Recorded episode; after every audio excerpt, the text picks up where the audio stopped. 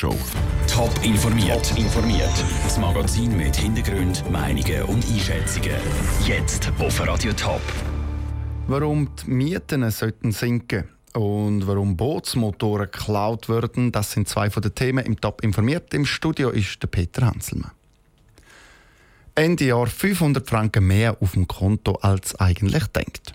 Eine schöne Vorstellung, die könnte Tatsache werden. Der Referenzzinssatz ist heute nämlich auf ein neues Rekordtief gesenkt worden und das hat einen Einfluss auf die Wohnungsmiete. Daniel Schmucki. Es geht um viel Geld, das die Leute sparen können.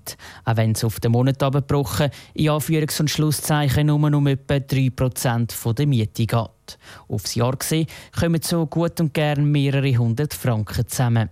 Damit die Leute vom tiefen Referenzzinssatz profitieren können, müssen sie aber von sich aus aktiv werden, betont Walter Angst vom Mietenverband vom Kanton Zürich.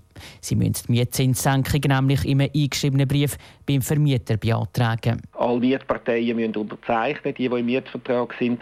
Die Senkung kann man auf den nächsten Kündigungstermin einverlangen. Das ist in der Mehrheit der Fälle Ende Oktober 2017 mit der dreimonatigen Kündigungsfrist. Man muss aber bis Ende Juni den Brief abgeschickt haben. Wie bei vielen gibt es aber auch hier einen kleinen Haken. Es ist nämlich nicht so, dass jeder, der eine Mietzinssenkung beantragt, die auch wirklich überkommt. Der Vermieter hätte immer einen gewissen Spielraum, erklärt Monika Sommer vom Hauseigentümerverband Schweiz. Auch käme es darauf an, wenn die Miete zum letzten Mal gesenkt worden ist. Beim Referenzzinssatz gehen die Mieten nicht automatisch auf oder ab. Es muss immer das konkrete Mietverhältnis angeschaut werden. Es gibt auch Kosten, die der Vermieter kann zur Verrechnung bringen kann. Und deshalb gibt es sehr wohl auch Mietverhältnisse, wo gar nicht eine Senkung vom Mietzins angezeigt ist. Trotzdem empfiehlt der Hauseigentümerverband den Mitgliedern, die Mietzinsen zu senken. Vorausgesetzt natürlich, dass das eben möglich ist. Der Beitrag von Daniel Schmucki. Hinweis, wie man eine Mietzinsreduktion beantragen kann, die gibt es jetzt auf toponline.ch. Drei Fachhochschulen unter einem Dach. Aber nicht wortwörtlich, sondern nur organisatorisch. Konkret sollen im Kanton St. Gallen, die FHS St. Gallen, die HSR Rapperswil und das NTB Buchs unter einer Trägerschaft geführt werden. Warum die St. Galler Regierung diesen Schritt machen will? Im Beitrag von Caroline Dettling. Fachhochschulen in der Ostschweiz sind im Schweizer Vergleich mit Abstand die kleinsten.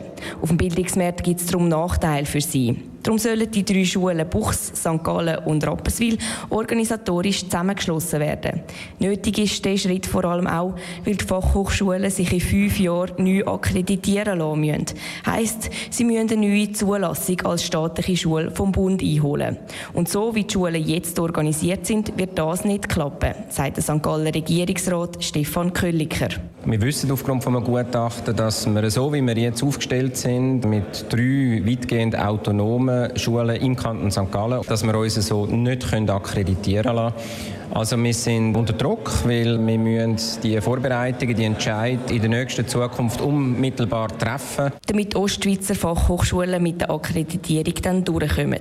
Mal abgesehen von dem würde der Zusammenschluss laut Stefan Kölliker noch weitere Vorteile bringen. Wir konkurrenzieren uns im Moment gegenseitig innerhalb von der Ostschweiz bei diesen Teilschulen. Wenn wir eine Schule daraus machen, dann werden wir sehr grosse Synergiegewinne werden wir können erzielen und die Gelder, die wir dort freispielen können, die können wir wiederum für Innovation einsetzen.